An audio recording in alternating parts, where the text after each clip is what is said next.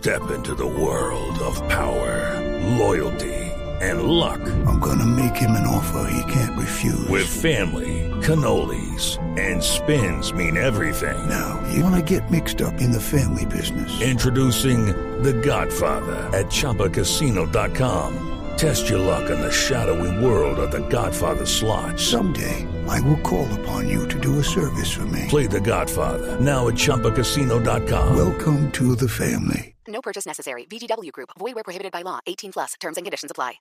A esta hora estamos con Luis Fernando Velázquez de Huawei porque resulta que lanzaron un informe sobre el índice, el índice de conectividad global.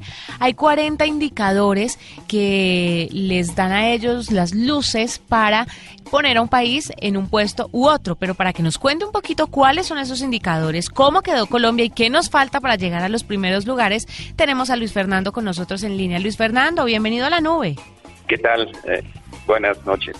Es un placer tenerlo con nosotros y cuéntenos un poquito cuáles son los indicadores. Mejor dicho, expliquémosle sencillamente a la gente qué es esto del índice de conectividad. Gracias, eh, gracias por la por el espacio. Eh, pues eh, el índice de conectividad es un índice que lanzamos a nivel mundial en el que se muestra el estudio de 50 diferentes países que representan el 90% del, del GDP, que es el Producto Interno Bruto Mundial.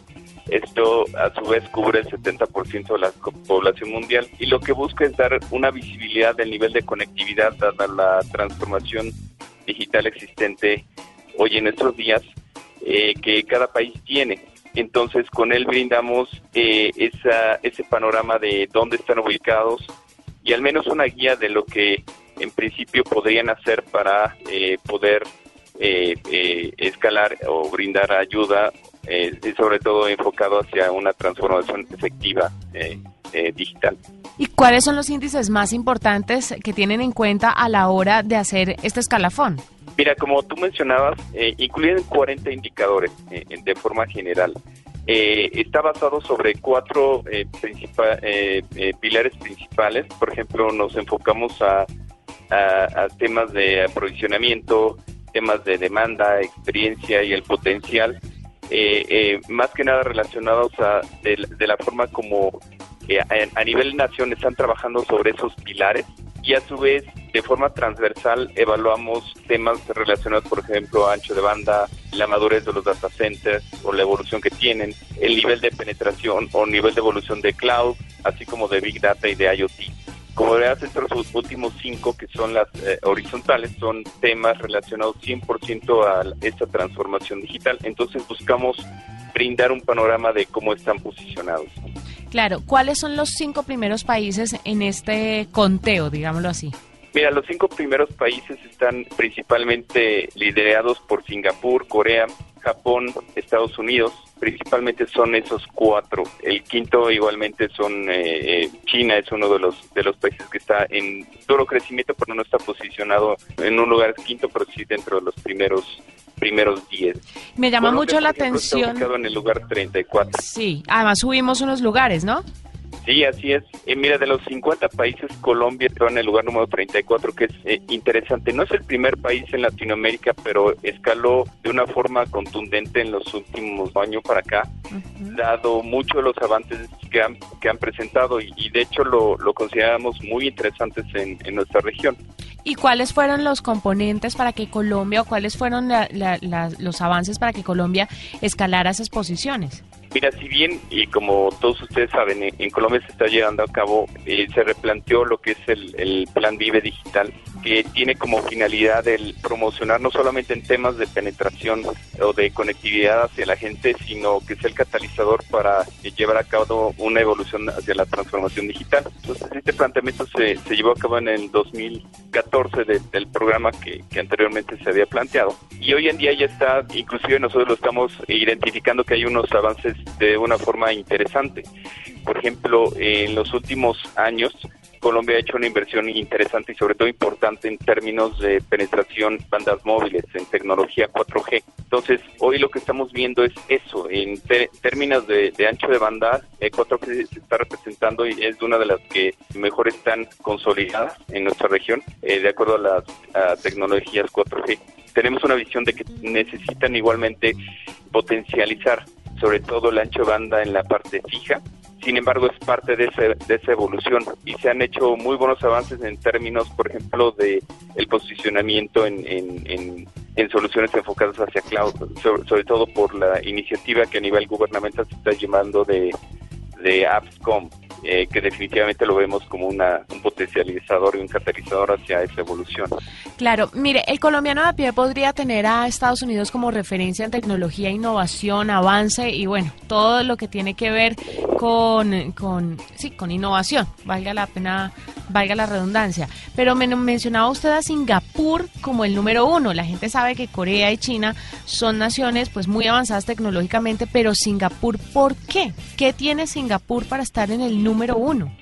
Déjenme darles un panorama de lo que ha hecho Singapur. Singapur, eh, a pesar de ser no uno de los eh, de grandes economías a nivel mundial como lo pueden ser otras, eh, Singapur lo que ha hecho es un avance muy, un, un avance extraordinario que de hecho lo empezaron a lanzar o a tener una visión desde finales de los años 90, en el cual ellos querían extender o posicionarse como una nación eh, realmente eficiente. Entonces lo que ellos hicieron es posicionarse como nación, sobre todo enfocándose a temas de eficiencia. Y por ejemplo, hoy en día está categorizado así porque además de utilizar la tecnología, está eh, reflejada hacia los mismos ciudadanos en esa evolución. Es decir, un ciudadano puede realmente, además de poder tener un acceso eh, a una conectividad, y no estoy hablando en términos de tener una, eh, un ancho de banda de, de un giga, sino realmente tener la posibilidad de tener acceso Internet, pero sobre todo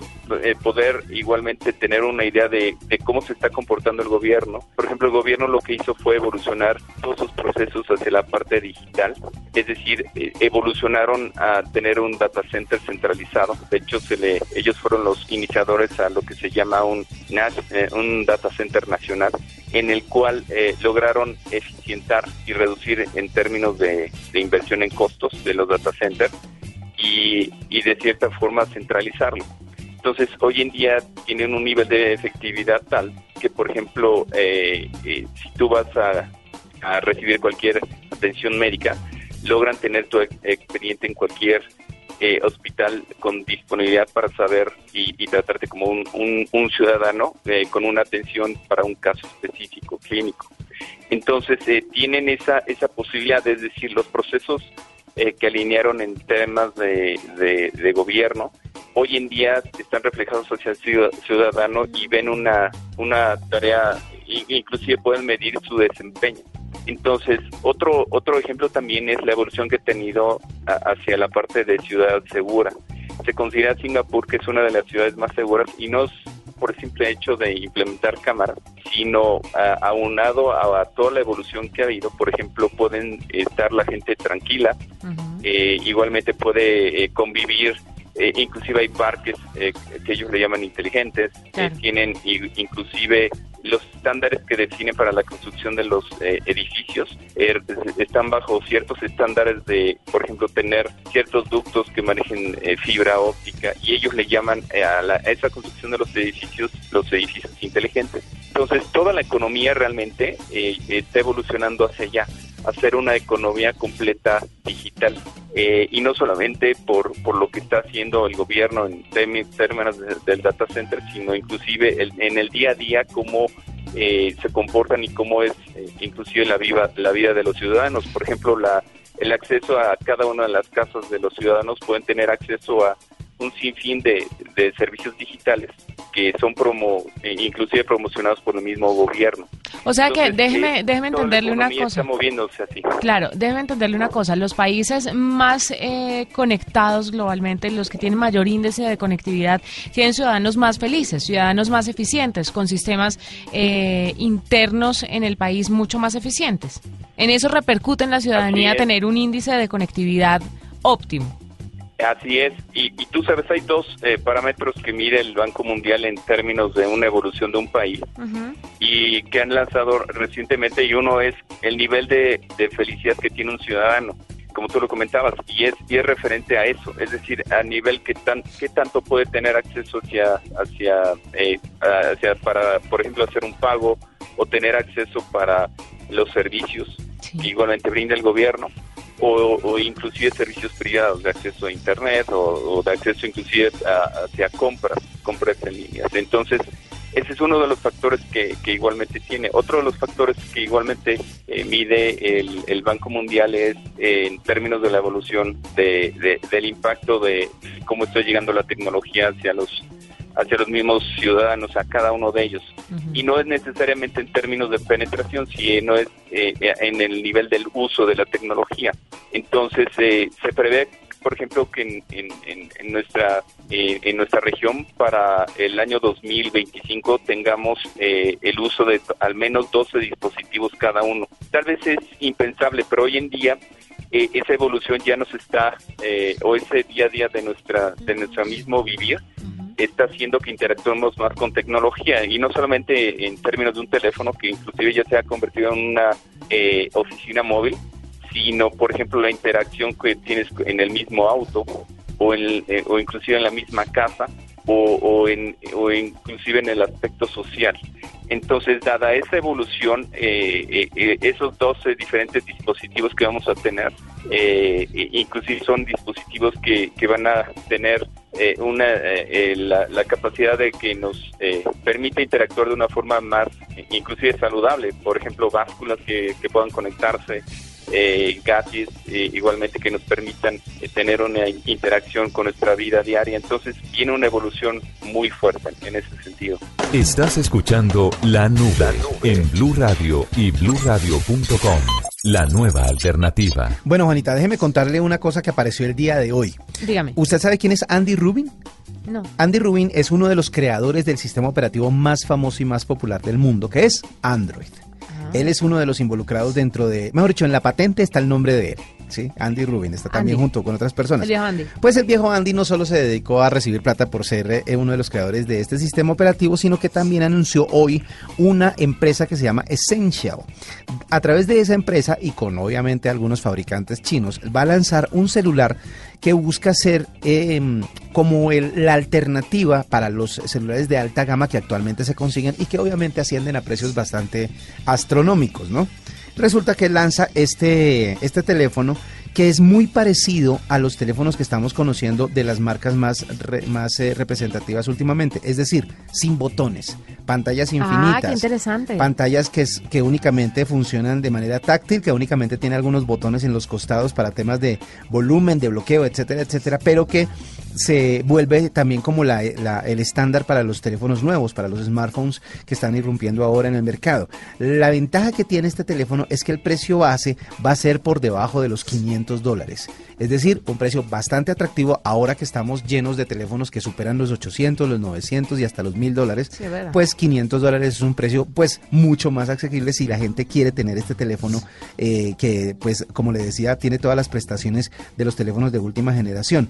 Eh, se va a llamar PH1, así únicamente lo van a a lanzar. Y van a empezar van a empezar en, en mercados pequeños. Es decir ellos no quieren lanzarlo o él no quiere lanzarlos en Estados Unidos en Asia o en Europa en donde supuestamente la gente está ávida de, de cambiar los celulares sino que quiere lanzarlo en mercados más pequeños en donde obviamente el precio sea atractivo como por ejemplo Latinoamérica. Así que es posible que tengamos un teléfono muy interesante con un tamaño bastante grande porque es de 5.71 pulgadas la pantalla y con todas las prestaciones de los última generación eh, 4 de RAM 128 gigas de almacenamiento etcétera etcétera pues eh, en un precio bastante bastante interesante. Así que espérenlo el PH1 vamos a ver cómo cómo y cuándo llegará el teléfono del fundador de Android. Y recuerde la marca Essential porque así va a marcar varios productos Me que suena a jabón, a jabón de pues quien de pronto es porque es jabón como naturista, a jabón de estos orgánicos. Essential, Pe- llévelo.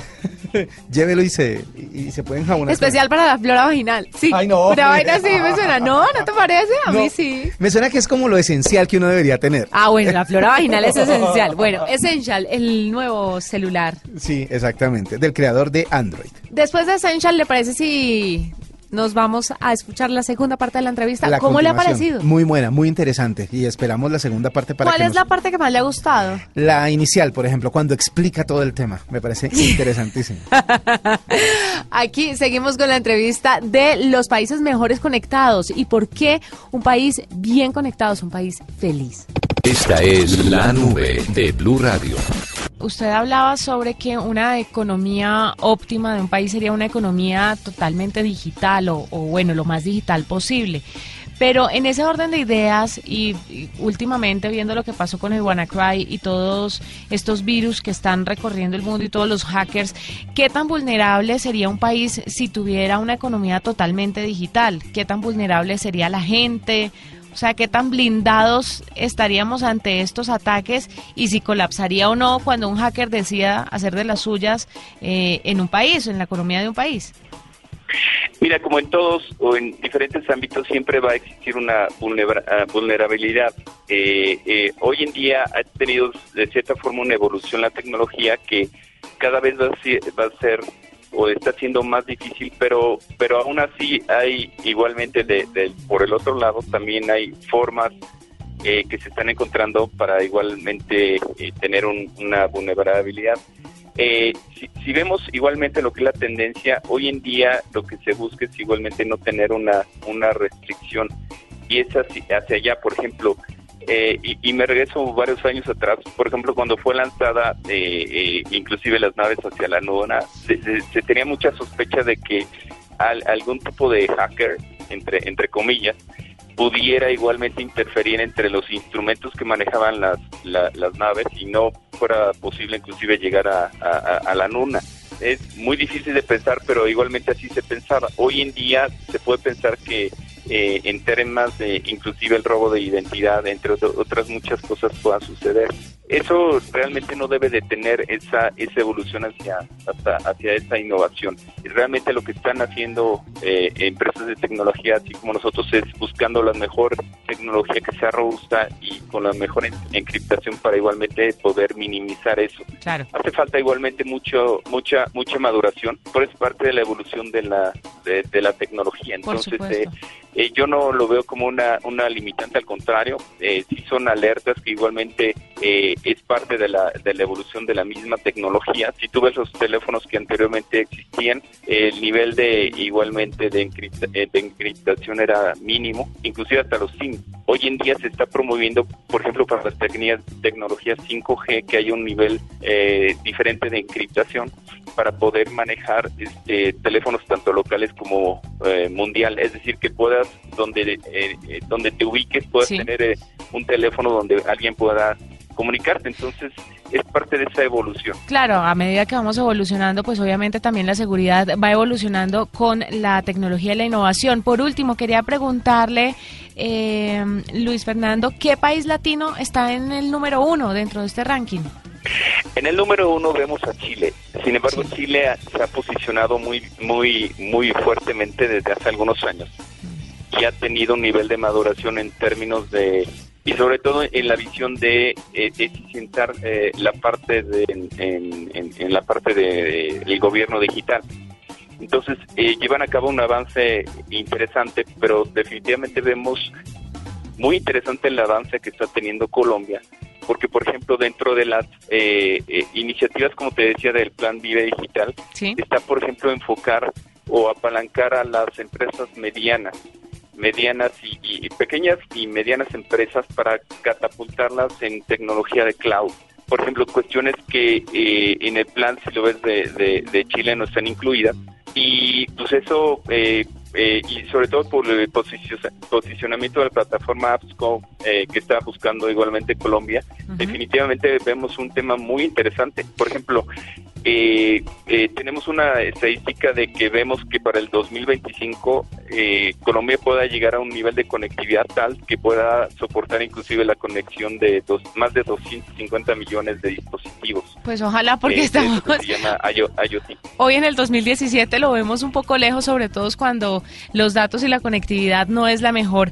El tema está interesantísimo y nos da para mucho más eh, de qué hablar, pero pues el tiempo está un poco corto, Luis Fernando Fernando Velázquez de Huawei, muchísimas gracias por estar con nosotros, por eh, contarnos sobre todos estos índices, todos estos indicadores que van poniendo un país arriba o abajo en temas de índices de conectividad global. Singapur el número uno, Chile el número uno en Latinoamérica, dentro de la lista de Latinoamérica.